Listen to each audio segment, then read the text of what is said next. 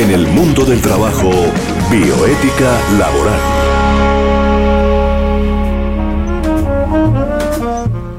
¿Qué tal oyentes de Unipiloto Radio? Muy buenas tardes, bienvenidos. Estamos cumpliendo una cita más hoy jueves con ustedes.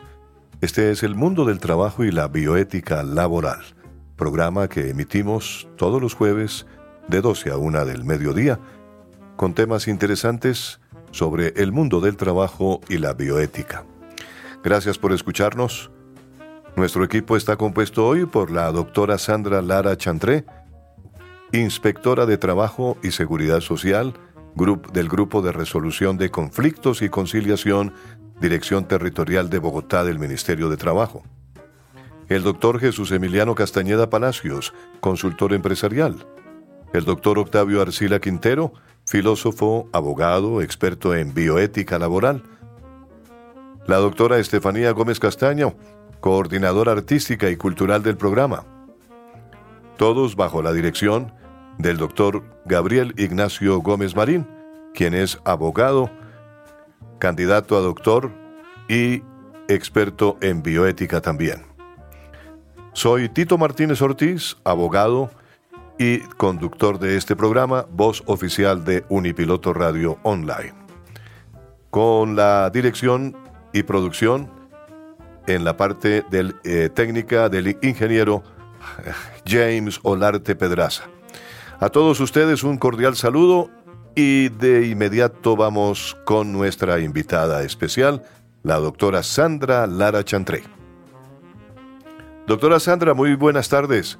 Bienvenida a Unipiloto Radio. Muchísimas gracias a todos los eh, integrantes de este grupo radial que cumplen una gran función no solamente social, sino también educativa para todos aquellos estudiantes y trabajadores que están inmersos en el mundo del trabajo.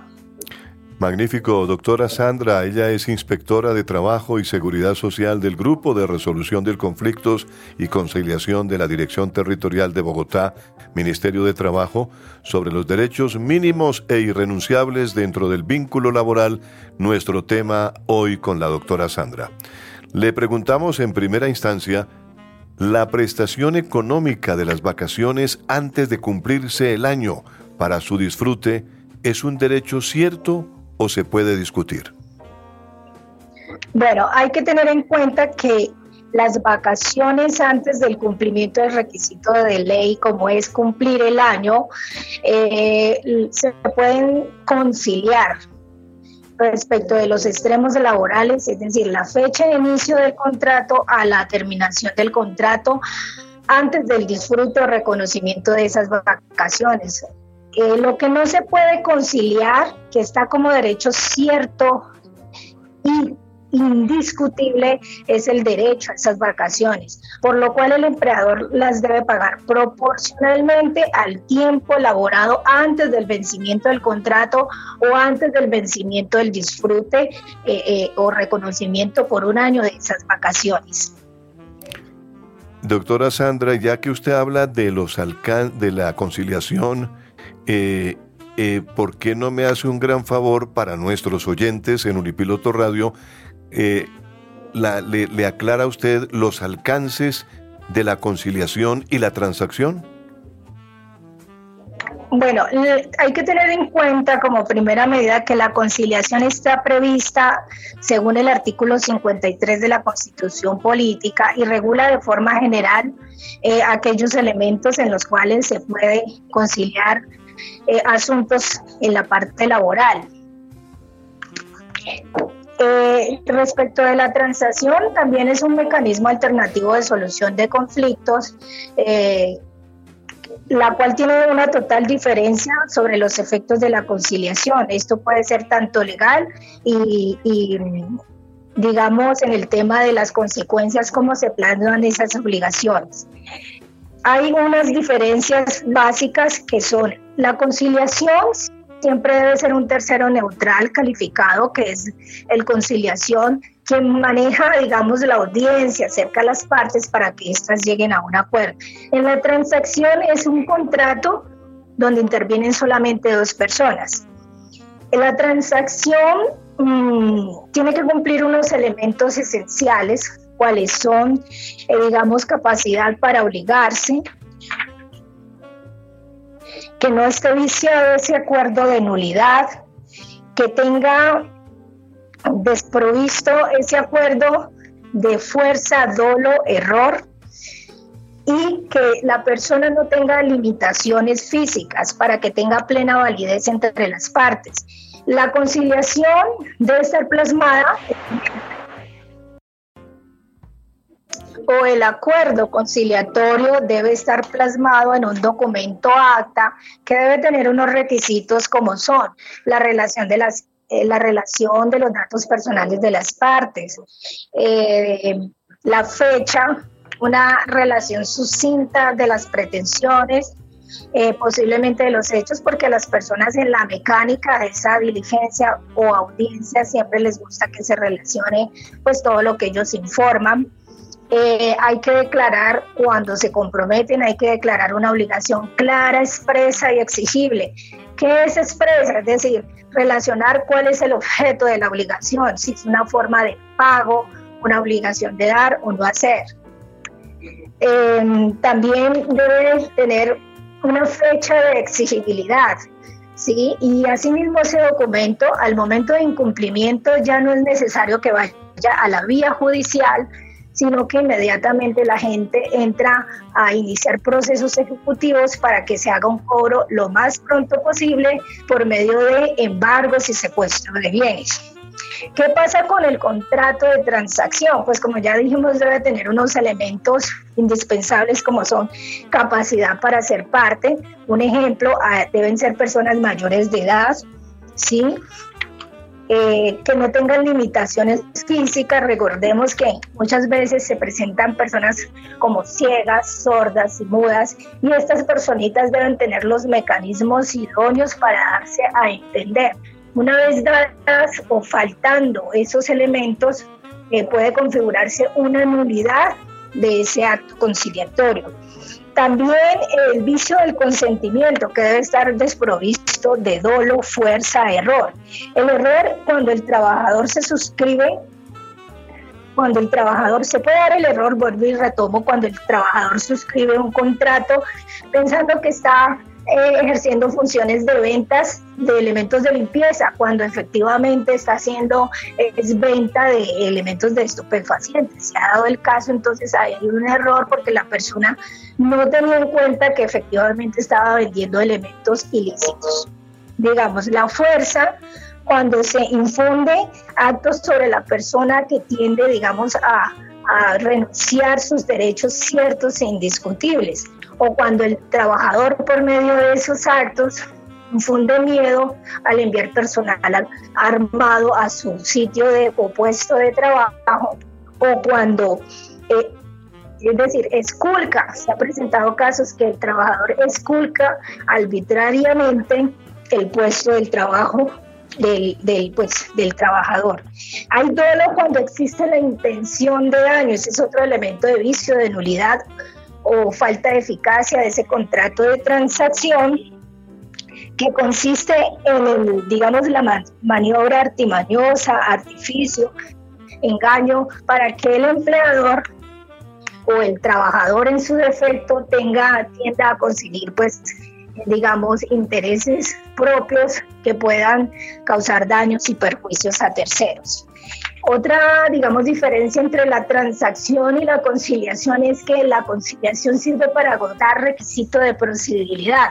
Ejemplo, en los casos de familia, eh, regularmente se utiliza para que, o la ley exige, la ley 640 del 2001, exige que se debe agotar ese trámite previo y en caso de no conciliación se puede acudir a la vía ordinaria o judicial. De lo contrario, no puede iniciarse acción judicial.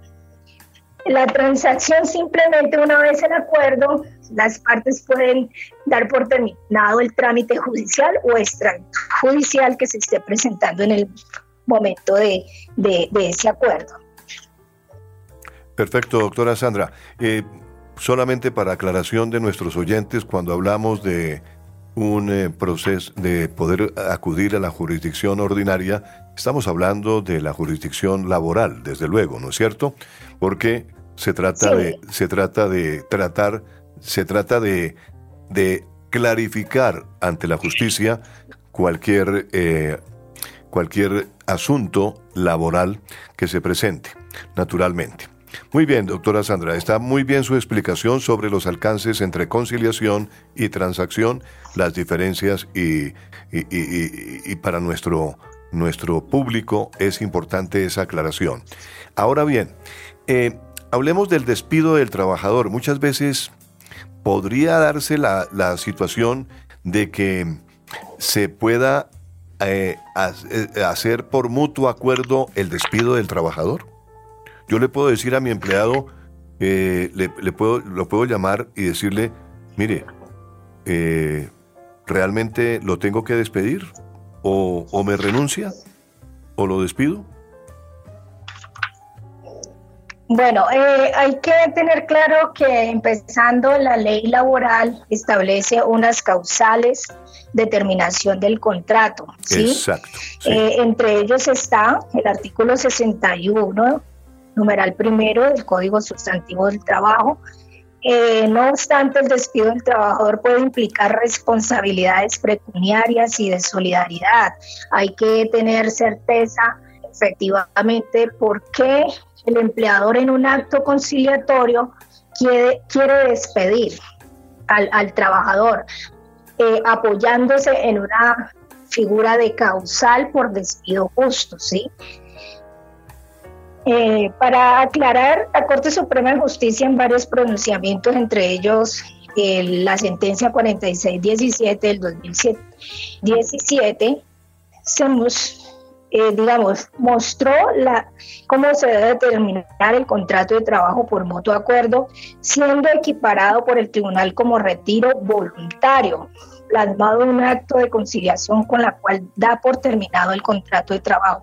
Cuando un empleador considera que el trabajador debe ser despedido y en razón a ello en su en su condición, las partes pueden llegar a un acuerdo para dicha terminación, pero debe analizarse eh, cómo va a ser la forma de esa determinación de tal manera que no vaya a generar responsabilidades o excluir de aquellas a las personas que intervienen en ese acto.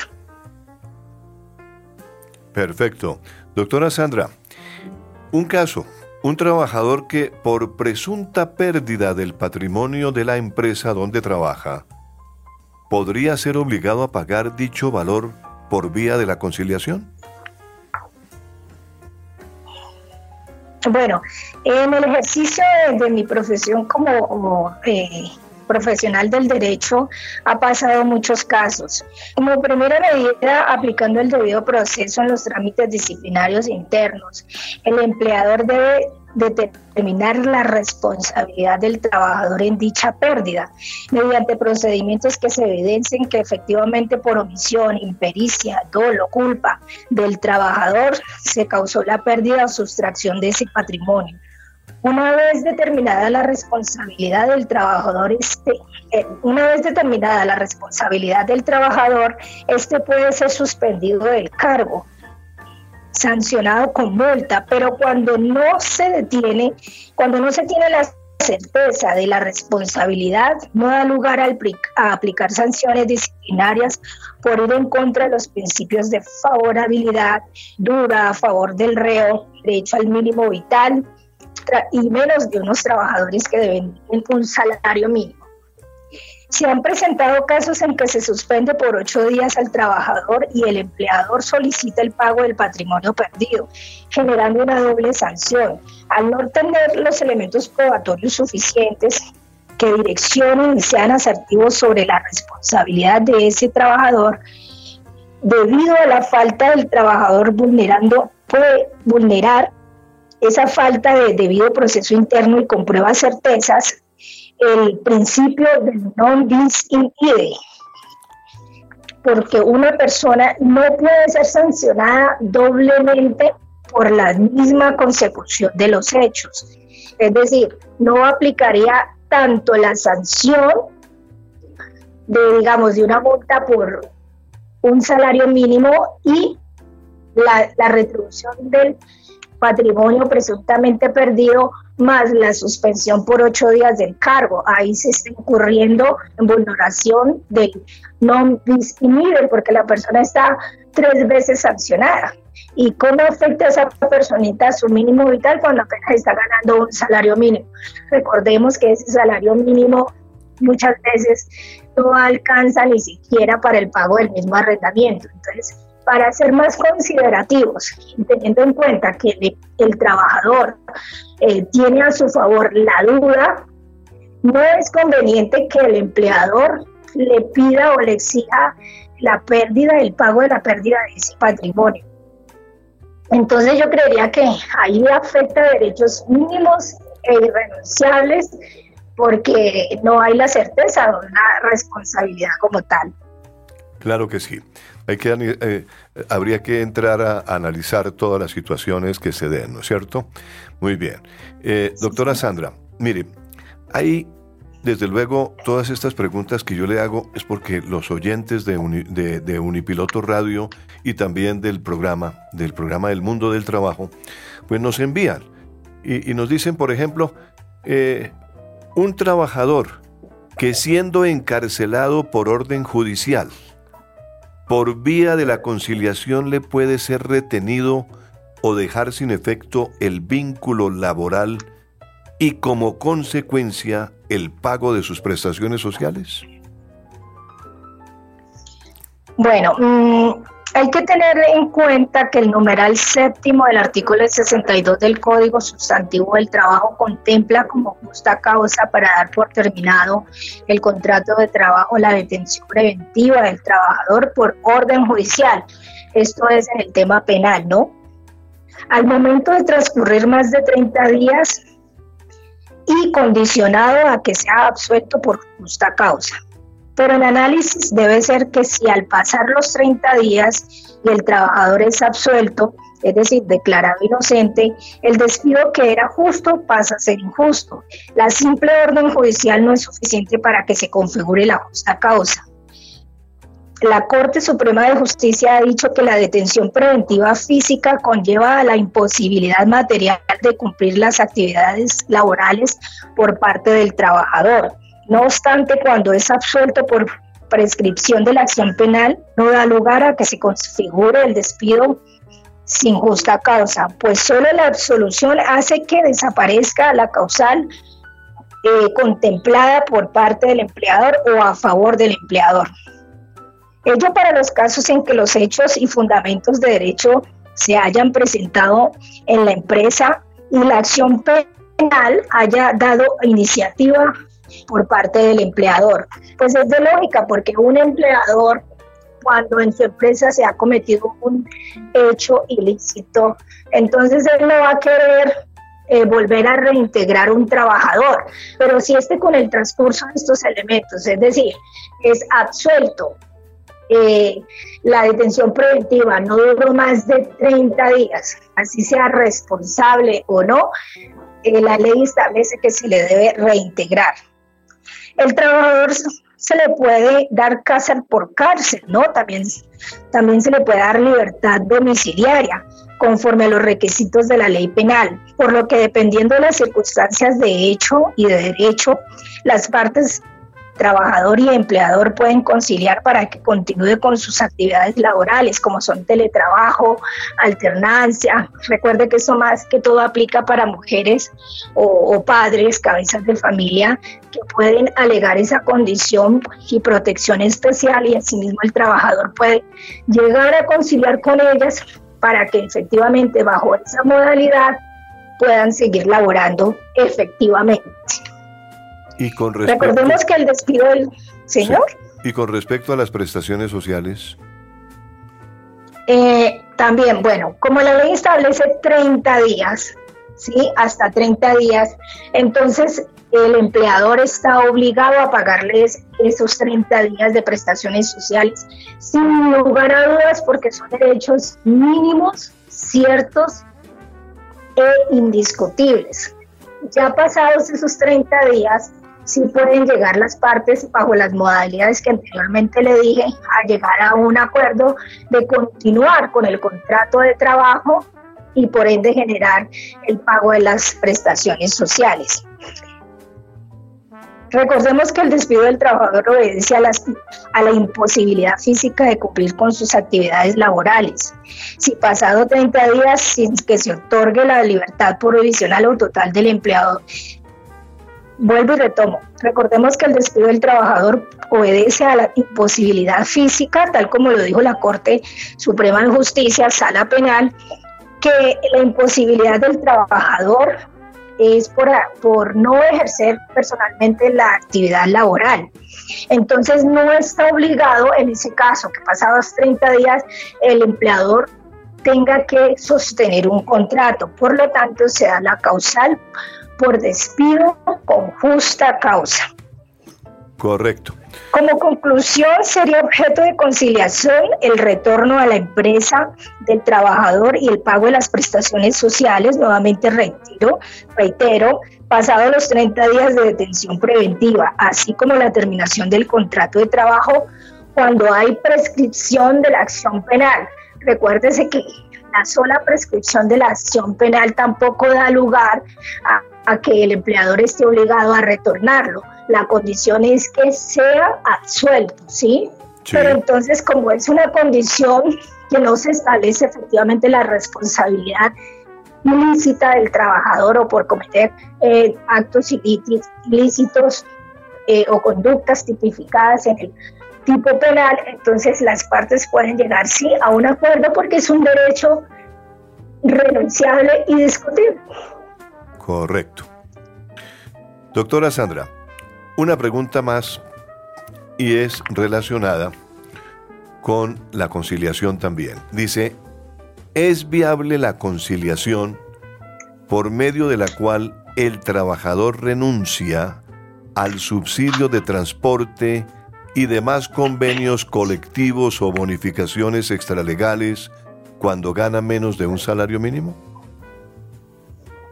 Bueno, el trabajador que devenga menos de dos salarios mínimos o no menos de un salario mínimo tiene derecho al subsidio de transporte por un valor de 117.172 pesos en vigencia pues de este año 20 2022, ¿sí? Esto, este factor puede ser incrementado anualmente con, con, el índice de precios al consumidor. Este factor, como está contemplado en la ley, es irrenunciable. Por tanto, está, eh, está establecido como derechos mínimos, contemplado en la Constitución Política y en el artículo 13 del Código Sustantivo del Trabajo.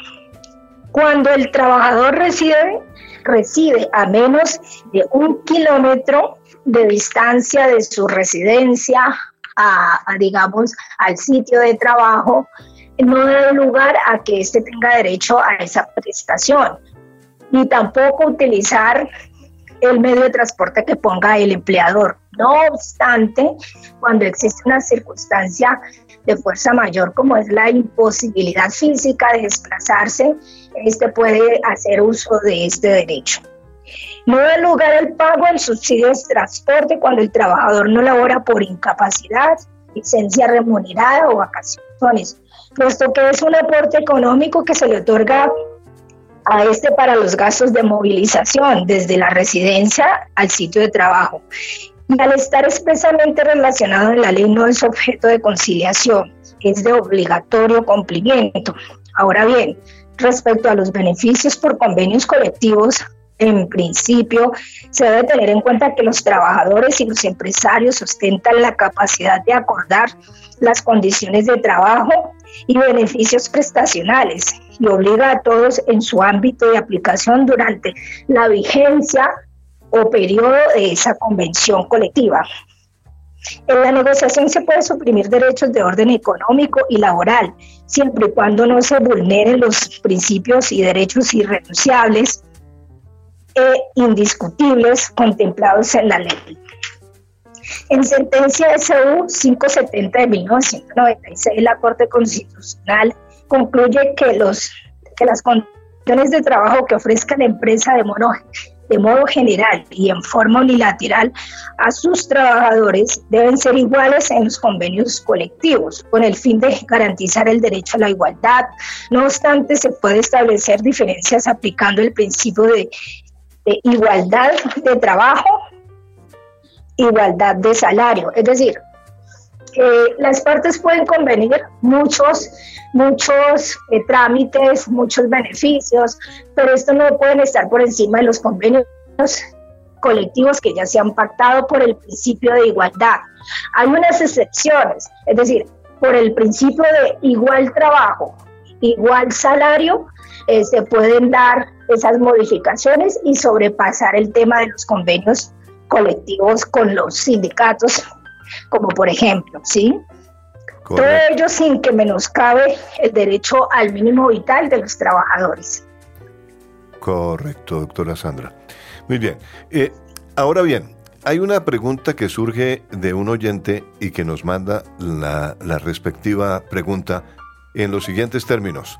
Doctora Sandra, ¿se puede demandar por responsabilidad patronal por daños y perjuicios al empleador que da malas recomendaciones laborales de quien laboró en su empresa y dichos perjuicios pueden ser conciliables? Bueno, hay en principio el artículo 53 de la Constitución Política, el 13 del Código Sustantivo del Trabajo, establece unas garantías de derechos mínimos y irrenunciables del trabajador y al darse la terminación del contrato de trabajo por cualquier causa, cualquier consecuencia posterior, una vez las partes inmersas en ese contrato de trabajo se encuentren las bases salvos, para el caso que se presenta, la parte afectada puede acudir a la parte civil, a la jurisdicción civil, con el fin de declarar los daños y perjuicios y por ende el pago de, los daños que se le hayan causado. Pero esto debe ser con pruebas serias, contundentes, contundentes, desprovistas de mala fe, que den cuenta de la responsabilidad del empleador al dar las malas referencias. La figura de la responsabilidad patronal es, es, totalmente diferente y está contemplada en el artículo 216 del Código Sustantivo del Trabajo, en la que, en la que se presenta una responsabilidad patronal solo se direcciona cuando, cuando por ocurrencia, omisión, impericia, negligencia por parte del empleador, el trabajador sufre enfermedad profesional o eh, enfermedad laboral. Perdón, cuando el empleador por su acción, omisión, impericia, negligencia, eh, no tiene los elementos necesarios para que el trabajador pueda estar protegido sobre el sistema de seguridad social, en salud y por ende se le genera enfermedad profesional.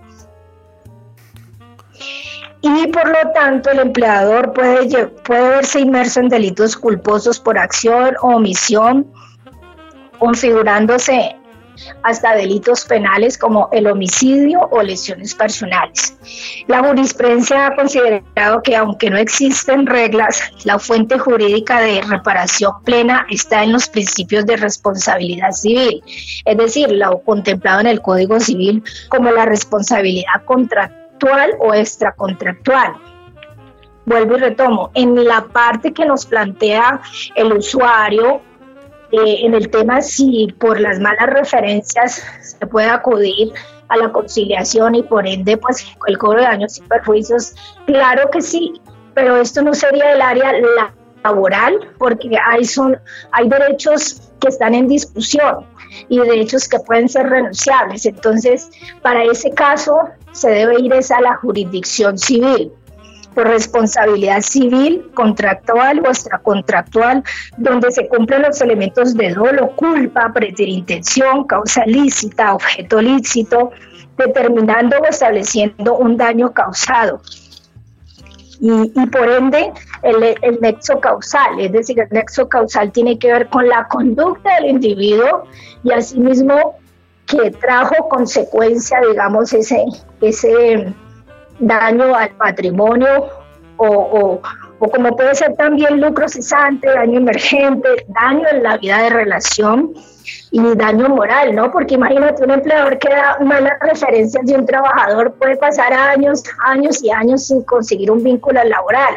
¿Cómo queda esa familia? Totalmente desprotegida. Entonces ahí se genera pues un daño y un lucro cesante enorme. Claro.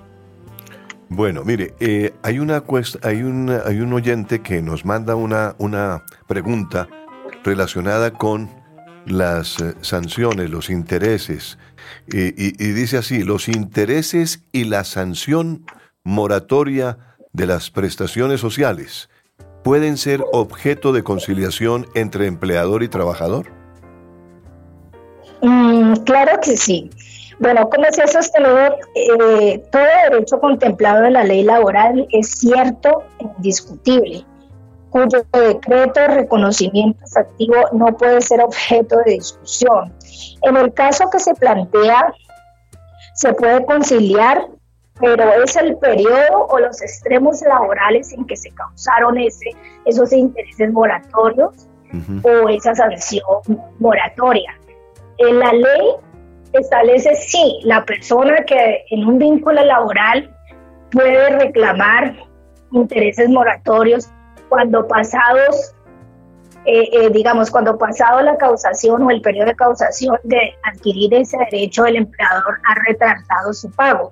Y esto equivale a un salario mínimo diario por cada día transcurrido, ¿sí? Claro. Entonces, eh, vuelvo y retomo, lo que se concilia son, es la liquidación o el monto que arroja esa liquidación por los extremos laborales, los días generados, más no el derecho como tal de los intereses moratorios o, sanción moratoria, porque eso es lo que establece el Código Sustantivo del Trabajo. Claro.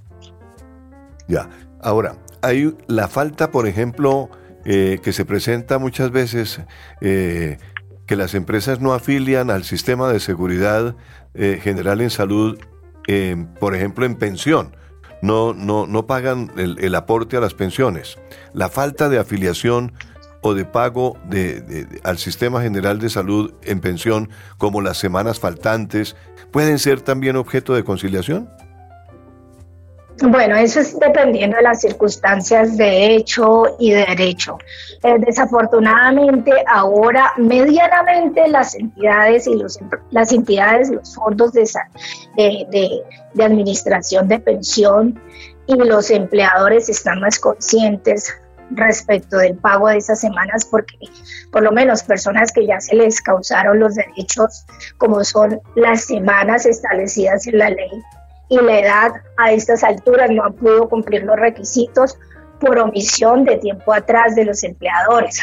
Muchas se han presentado casos que están en estado de indigencia y que si el empleador, por ahí en el año, un ejemplo, en 1990 hasta el 70, hubiera sido más riguroso con eso, efectivamente pues la persona ya estaría pensionada y con su mínimo vital.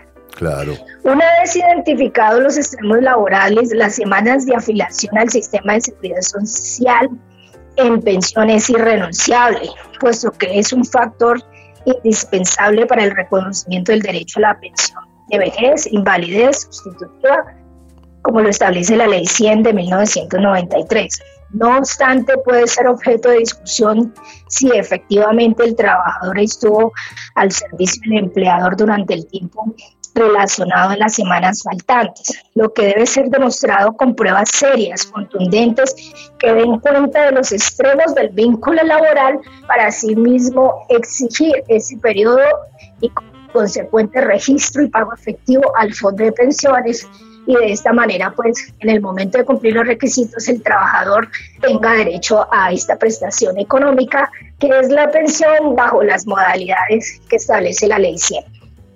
Doctora Sandra, mire, hay una última pregunta y, me, y, antes de terminar quiero agradecerle su tiempo eh, en la contestación de estas preguntas que naturalmente nos llegan a nuestro buzón de nuestros oyentes. El acuerdo plasmado transacción, el acuerdo plasmado como transacción en el que se renuncie a los derechos mínimos e irrenunciables, ¿tiene plena validez? Bueno,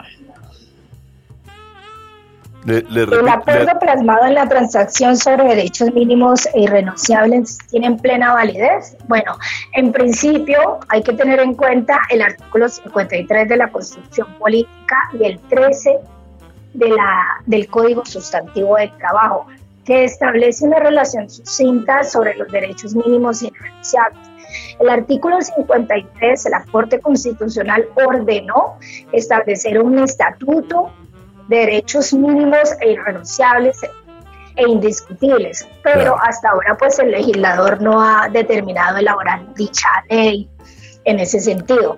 No obstante, para fijar esos parámetros, pues debemos irnos a los artículos eh, ya referidos que, y también pues teniendo en cuenta los fundamentos fácticos y de derecho para establecer eh, los elementos de un contrato de trabajo, ¿no? Estos no se pueden renunciar ni discutir. Una vez dados los elementos del, del, contrato de trabajo, estos no se pueden renunciar ni discutir ni siquiera en un contrato de transacción, toda vez que son de orden público.